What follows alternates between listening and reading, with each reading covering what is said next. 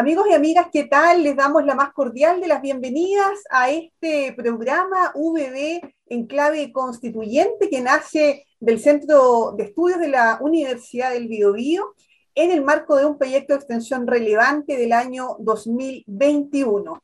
Estamos además con nuestros panelistas estables, así que quiero saludar a Julia y a Bruno, ¿cómo están? Hola, Alejandra, bien, muchas gracias. Qué bueno, qué bueno tenerlos semanalmente en este programa. Y hoy eh, estamos con la profesora Farideh Serán Chelich, de la vicerrectora de Extensión y Comunicaciones de la Universidad de Chile. Permítanme también contarles que ella es profesora titular de la Universidad de Chile, fundadora y directora de su Instituto de la Comunicación e Imagen, también Premio Nacional de Periodismo en el año 2007 ha publicado, entre otros, ¿cierto? los libros Tejado de Vidrio, Crónicas del Malestar, Carmen Walk, La vida por el arte, Chile actual, Crisis y debate desde las izquierdas, Mayo feminista, La rebelión contra el patriarcado y La guerrilla literaria. Eh, de Roca, Neruda, por el que obtuvo además el galardón del Consejo del Libro y la Lectura. Y también ha sido reconocida con los premios Amanda Labarca y Elena Cafarena, colaboradora también de distintos medios de comunicación, como el diario La Época y revista Análisis, revista Pluma y Pincel, y directora de la revista Rocinante. Querida Farideh, muy bienvenida a la Universidad del Biobío y felices nosotros y orgullosos de tenerte en este espacio para poder conversar sobre medios y libertad de expresión en el marco cierto de nuestra nueva constitución. Muy bienvenida. Muchas gracias, eh, Alejandra. Les agradezco, Bruno, Julia, Alejandra, por esta invitación. Creo que estamos cumpliendo como corresponde con el rol de, una universidad pública, ¿no? de, de intentar em, alimentar, enriquecer los debates ciudadanos con temas que sin duda tienen que ver con la fortaleza de nuestra democracia.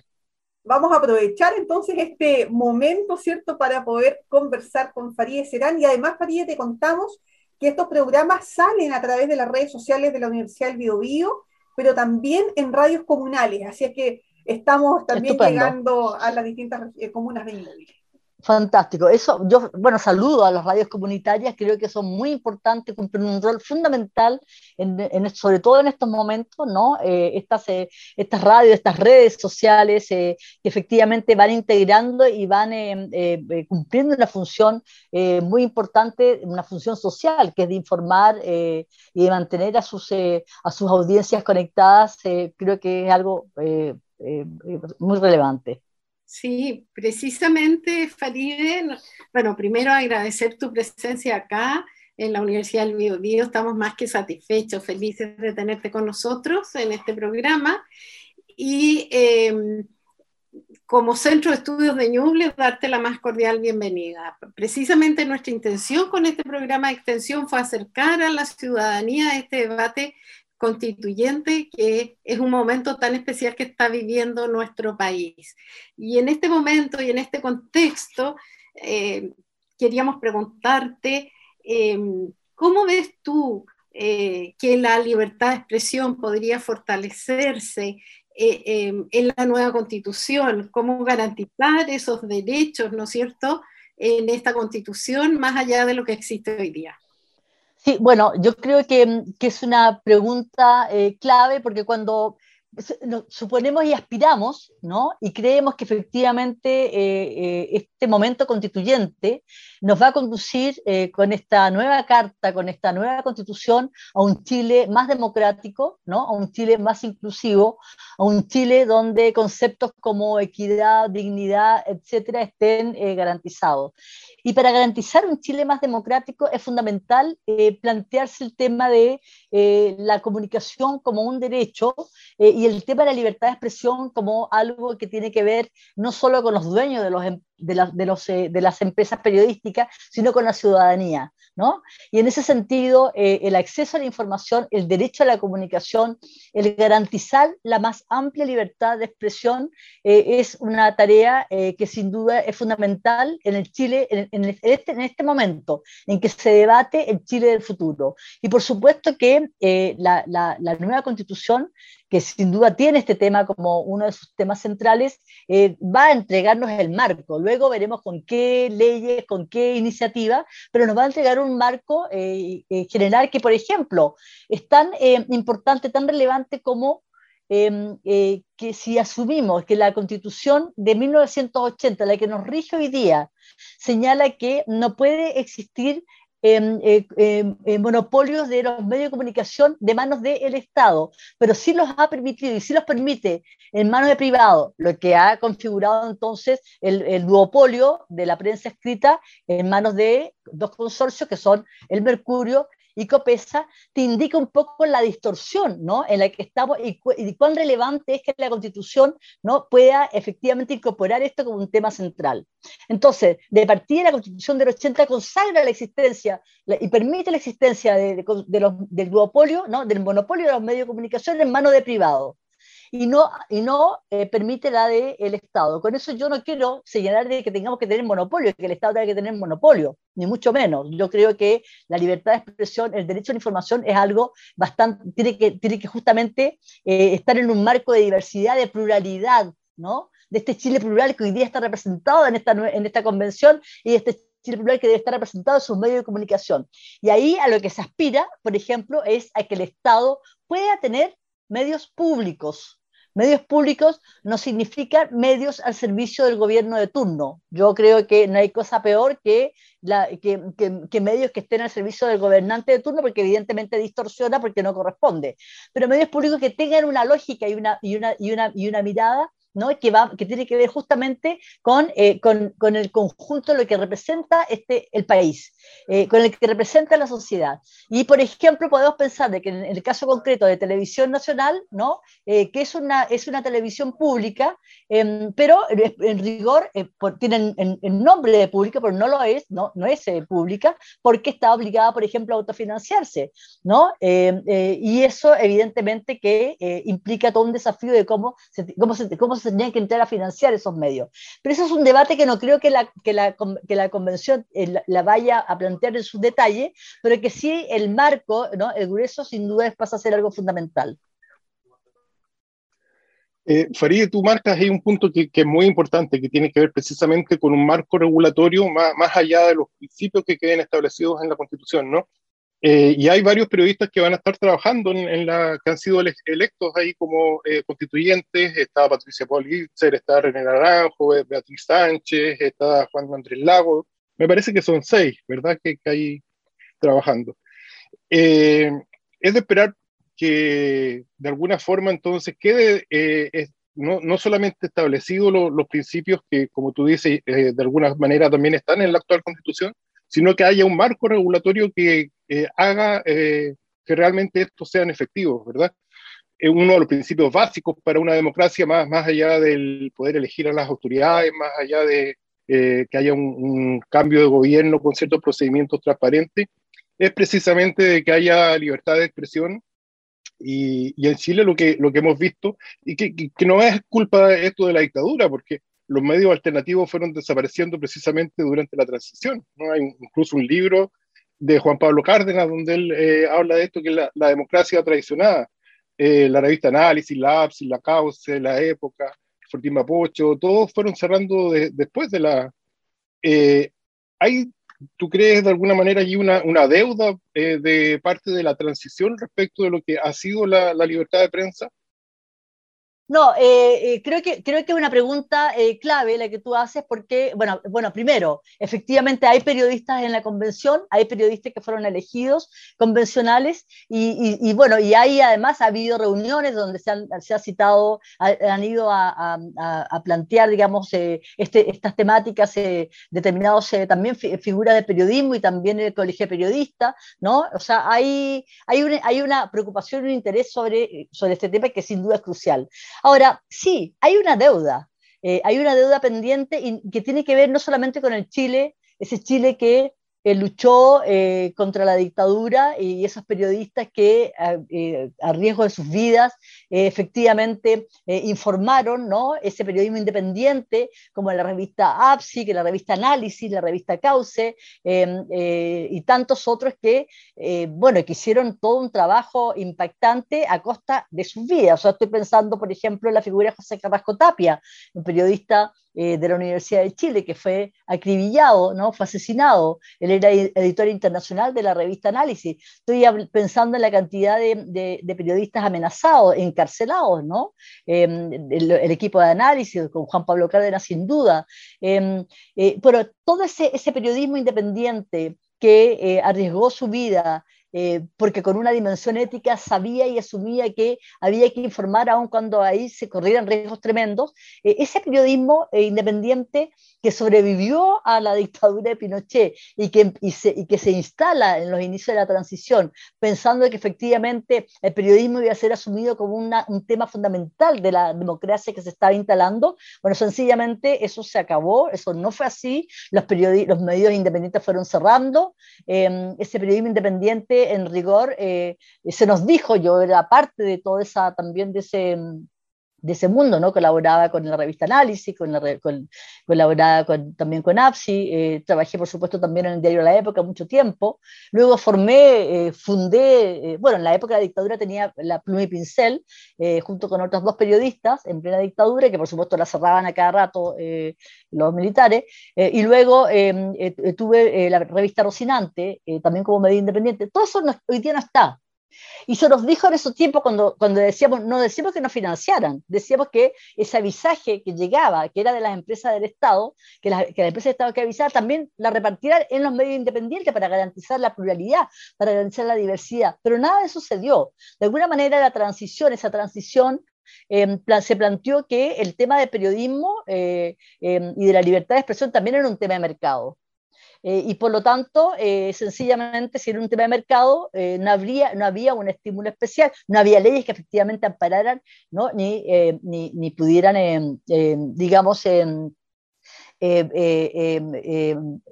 poder hacer un seguimiento de, cuál, de qué es lo que estaba ocurriendo en materia de libertad de expresión en esos primeros años de, inicio de la democracia. Yo recuerdo muy bien eh, que Human Rights Watch señalaba a Chile como los países con menos libertad de expresión eh, en América Latina a comienzos de los años 90, donde las censuras, donde las autocensuras ¿no? eran, eh, eran algo muy cotidiano. entonces, yo diría que el, tema del periodismo independiente, de la pluralidad, de la diversidad, de la libertad de expresión es una deuda que se viene arrastrando desde hace muchos años, desde hace muchas décadas. Y eso también incide, ha incidido en la calidad de la democracia, porque no es una frase hecha decir que la calidad de una democracia se mide por la diversidad y la fortaleza y la pluralidad ¿no? de sus medios de comunicación. Y en ese sentido, nuestra democracia sigue estando al debe. Y por eso, por supuesto, eh, la nueva constitución es una oportunidad y el Chile que se asoma, ¿no? Este Chile que ha concitado eh, bueno, las, marchas y el entusiasmo eh, de, miles de ciudadanos y ciudadanos de todo el país, a lo largo de todo el país, efectivamente aspira a que eso sea una realidad. ¿no? O sea, si analizamos nosotros una serie de fenómenos que se están dando y el rol que cumplió los medios de comunicación en eso eh, es realmente bastante lamentable. O sea, una, eh, un periodismo que debe estar al servicio de la democracia, de la transparencia, de la diversidad, de la verdad, que debe tener una dimensión ética, eh, que está por sobre todo al servicio de los derechos humanos, nos, vemos, nos damos cuenta que de pronto en determinadas coyunturas eso no ha sido así. Y estoy hablando de, de, estas últimas, de estos últimos años, no estoy hablando de la época de la dictadura.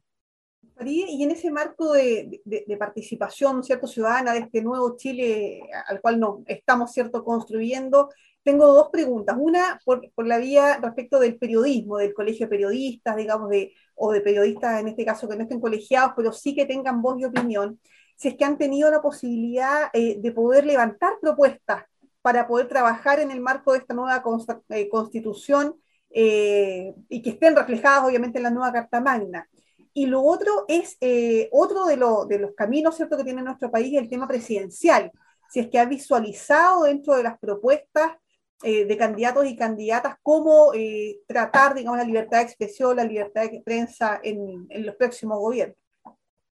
Bueno, yo creo que eso es clave. Voy a hablar del tema de los candidatos. Por ejemplo, eh, yo transparente, yo apoyé a, Daniel Jaue ¿no? en, esta precandidatura con, eh, eh, eh, y bueno, lo que, lo que pasó con Daniel Jaue es que hizo un planteamiento de los medios que primero creo que se enredó, em, y creo que no fue suficientemente discutido, eh, por lo menos con, con, eh, en, los equipos, ¿no? Es una propuesta que, si bien en su origen eh, tiene un sentido y yo la comparto, y me parece que es fundamental, hablaba justamente de la necesidad de poder democratizar el de, la, de, la, de la información como un derecho, de democratizar los medios, pero ahí se plantearon una serie de temas que, em, que, no eran sustantivos, pero que evidentemente reflejaban primero un desconocimiento eh, real del, del, tema y por otro lado desviaron la atención ¿no? a, del, del, del, debate central, que era el de la libertad de expresión y la necesidad de tener medios públicos. Eh, por ejemplo, se planteaba un consejo de ciudadanos que pudieran velar por la libertad de expresión, de que por supuesto que eh, cualquiera se estaría, es algo muy poco que no, no, se corresponde. Aquí hay un Consejo Nacional de Televisión que de alguna manera tiene que ver con los contenidos y que sanciona cuando hay ciertos márgenes. Claro, no tiene suficientes herramientas, tal vez habría que fortalecerlo. Pero hubo, creo que ahí, eh, que Daniel, con, con, muy, con un espíritu, yo creo que efectivamente pensando en la necesidad de democratizar y de poner el tema sobre el tapete, se equivocó en cómo se planteó y, en algunas cosas, una de las cosas que él planteó. Yo creo que em, eh, sí, el Colegio de Periodistas eh, y em, determinadas ONG eh, están, han elaborado de, programas y que tienen que ver básicamente con, por ejemplo, la creación de un sistema de medios públicos, la propuesta de creación de un sistema de medios públicos, eh, de, de, fortalecer la creación e incentivar la creación de medios regionales. ¿No? Eh, para terminar con este centralismo absurdo, de que están todos condenados a ver el choque en la Plaza de Alma de Santiago, que es bastante eh, absurdo, eh, de poder efectivamente fortalecer lo que significan los medios, los medios locales, los medios comunitarios, el poder efectivamente, estoy pensando en medidas que sé que están dando vuelta en distintas instancias que se están proponiendo, medios públicos, una televisión pública de verdad, radio y televisión pública de verdad, incentivar la existencia de medios regionales, Em, que, que, efectivamente den cuenta de esta diversidad de esta pluralidad de voces que existe en nuestro país, ¿no? Em, por ejemplo, el, el, el, tema de la, de la el tema de la, de, la, del avisaje.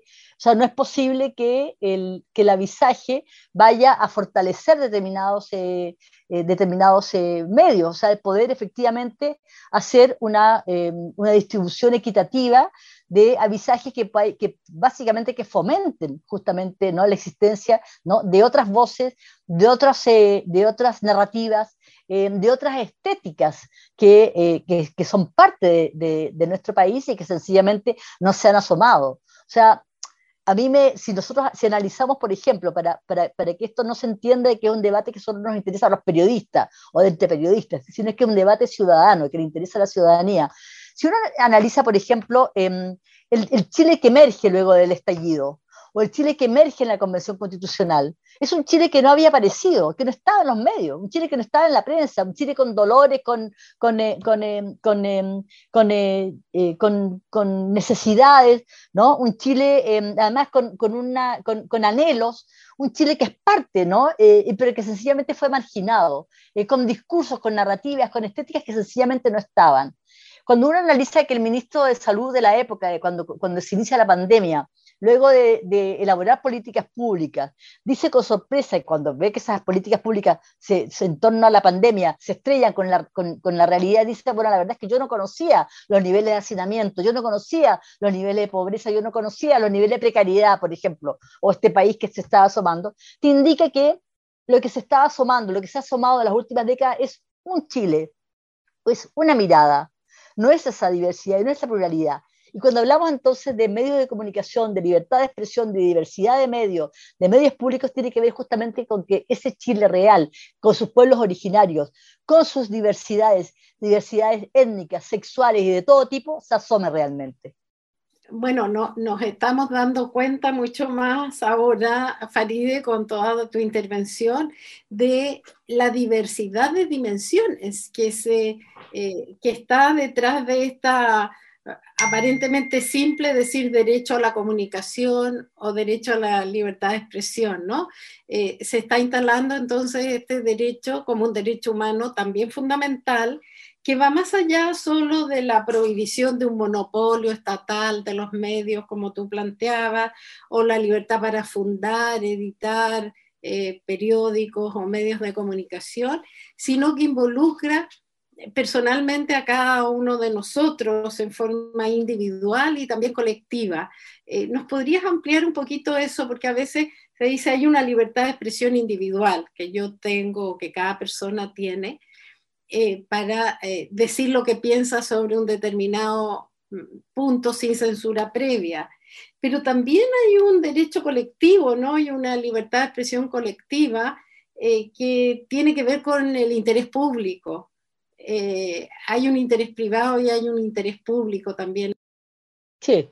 Bueno, eh, ahí, eh, yo, ahí está la figura periodista. O sea, el periodista tiene, la, figura periodista no solamente es aquel profesional que, sabe, que puede hacer jerarquizar entre lo que es relevante y lo que no es relevante, entre lo que tiene o no interés público, entre lo que contribuye o no a la conversación ciudadana. Eh, también esa, figura periodista tiene una dimensión ética y que significa que hace que su trabajo, que esa dimensión ética esté enmarcada en el respeto al otro, al otro distinto, en esté enmarcada en una dimensión de respeto a los derechos humanos. Y es algo que, que, hoy día se enfatiza en los códigos de ética, por ejemplo, el Colegio Periodista, se enfatiza sobre todo en el artículo primero, cuando dice el, periodista debe estar al servicio de la, de, de la democracia y de los derechos humanos, porque en nuestro país, en un momento determinado, durante los años de la dictadura, hubo un periodismo que no estuvo al servicio de los derechos humanos.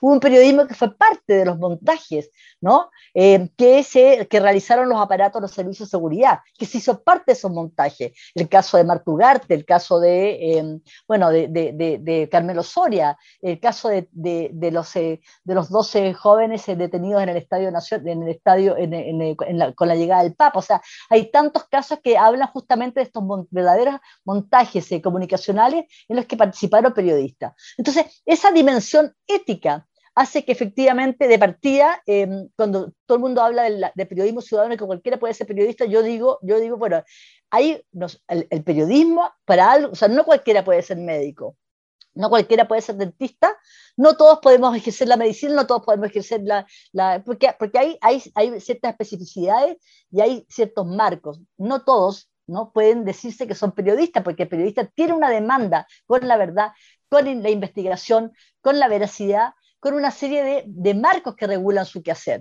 Y creo que eso es un elemento que es fundamental. Ahora, el tema de la libertad de expresión, es, yo creo, yo, yo creo eh, que es un tema que es fundamental, que el, el, derecho a la información y de la libertad de expresión creo que son fundamentales y, no, y, a mi juicio no debe haber nada que lo coarte, ningún, ningún elemento que pueda coartar el ejercicio de la libertad de expresión.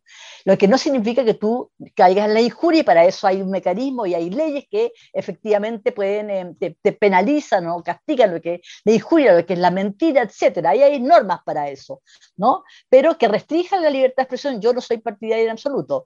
Lo que pasa es que tenemos que vivir esa experiencia de tener medios diversos, de tener efectivamente una conversación sin eh, cortapisas, sin censura, donde efectivamente estén todas las opiniones y no solamente las opiniones de una élite, no solamente la mirada de una élite, no solamente la estética de una élite.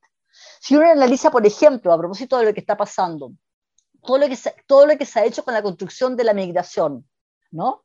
Em, el, tema de la, construcción de, la migración eh, está hoy día asociada, sobre todo en los discursos de los últimos, eh, y, hay, estudios al respecto, ¿no? de los últimos tiempos, está asociada al, el migrante, está asociada a la figura del delincuente, de la, del, del, tipo que va a saltar, del tipo que va a asesinar. ¿No? O sea, esa, esa figura, así como en algún minuto la figura del manifestante estaba asociada a la figura del extremista, el derecho a la manifestación de cualquier, sociedad democrática que está consagrado, finalmente cuando llegaban los medios, la televisión en sus horarios estelares, instalaba la información en el noticiero central, cuando hablaba de la marcha en la plaza, en, la, en, la, plaza de armas o en la plaza de la dignidad o plaza Baquedano, como quieran llamarla, ¿no? Lo que, ¿qué, ¿Cuál era la figura que ponía? Un encapuchado o era la figura de alguien encendiendo barricadas. No era la figura de la gran masa que estaba ahí manifestándose de manera pacífica. Entonces, tú vas construyendo eh, imágenes, tú vas construyendo realidades, ¿no? A partir efectivamente de una, de una falta a la ética de una manipulación de la realidad. Si tú pones el foco en una cosa y estás ocultando otra, tú estás construyendo algo. Estás construyendo una narrativa sobre algo. Por eso es tan importante el tema de los medios de comunicación, de la libertad de expresión, de la diversidad de medios, de tal forma que tú tengas la posibilidad de escuchar el discurso, que tienes sin duda derecho a, darlo, a hacerlo, de la persona, no sé, más ultraderechista, conservadora, etcétera, pero también tienes la posibilidad de escuchar el discurso del señor que está en el otro lado, ¿no? Del más izquierdista o de nuestros pueblos originarios que han estado absolutamente también desaparecidos, hoy día aparecen, ¿no? hoy día con, dignificados en la Convención Constitucional con una presidenta como Elisa Loncón, que sin duda es un orgullo para todos nosotros, una convención además constitucional elegida de manera paritaria, que es la única en el mundo elegida de manera paritaria, y con una mujer mapuche a la cabeza, es algo que nos enorgullece a todos. Pero ¿qué es lo que hay detrás? ¿Qué es lo que han intentado los medios? Además, analicemos los medios, el rol de los medios con la Convención Constitucional. Desacreditarla. Hablar permanentemente de que nos han puesto de acuerdo, de que es una eh, olla, una bolsa de gatos, eh, de que están pidiendo, o sea, aquella que están pidiendo más plata, que se están subiendo los sueldos, cuestiones que han sido desmentidas una, una a una, pero ya se instala la imagen de una bolsa de gatos, ¿no? De gente que se está subiendo los sueldos, lo que es bastante eh, lamentable. Entonces, a ver, yo no digo que tengamos que uniformar los discursos o que por decreto eh, decidamos qué es, lo que va, qué es lo que se va a decir y qué es lo que no se va a decir.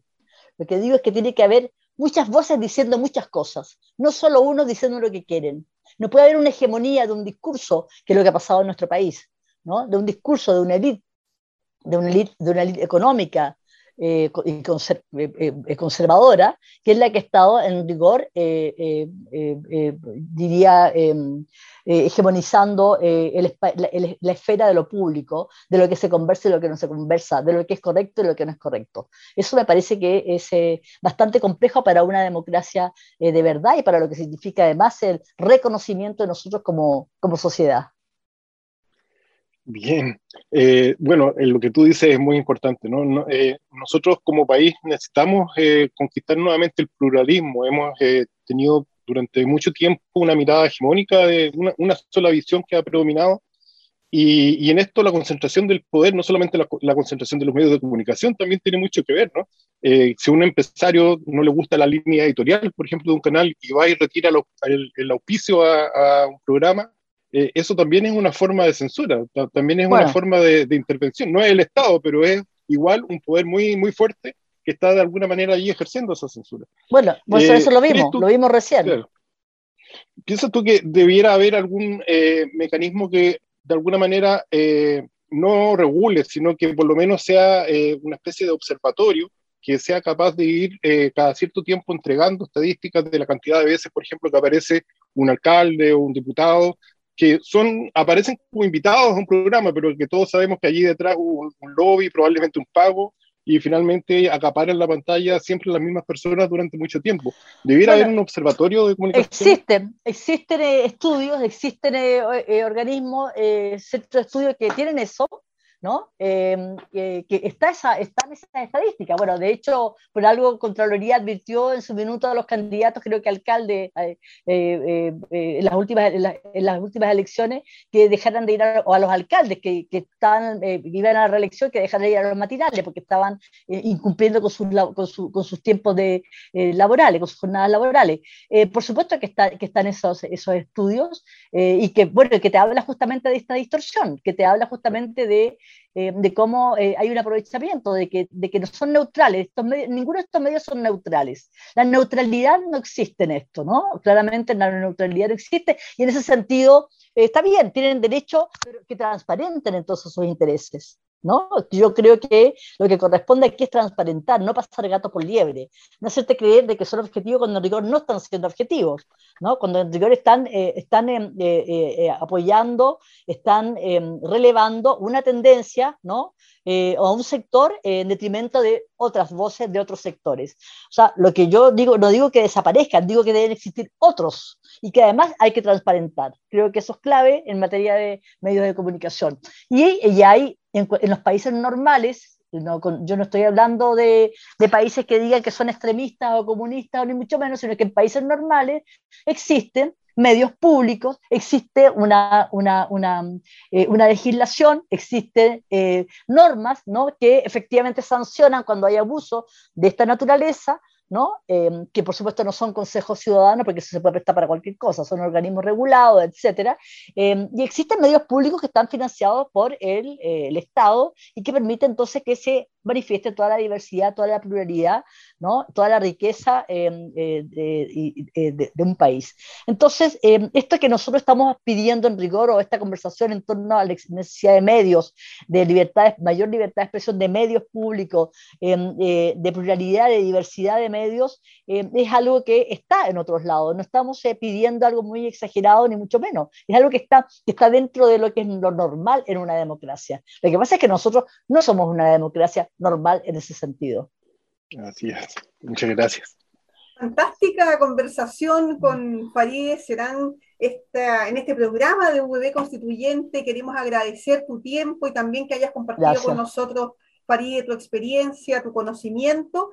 No será la primera vez que además te tengamos, ¿cierto?, en este, en este programa, así que desde ya te vamos a dejar invitada.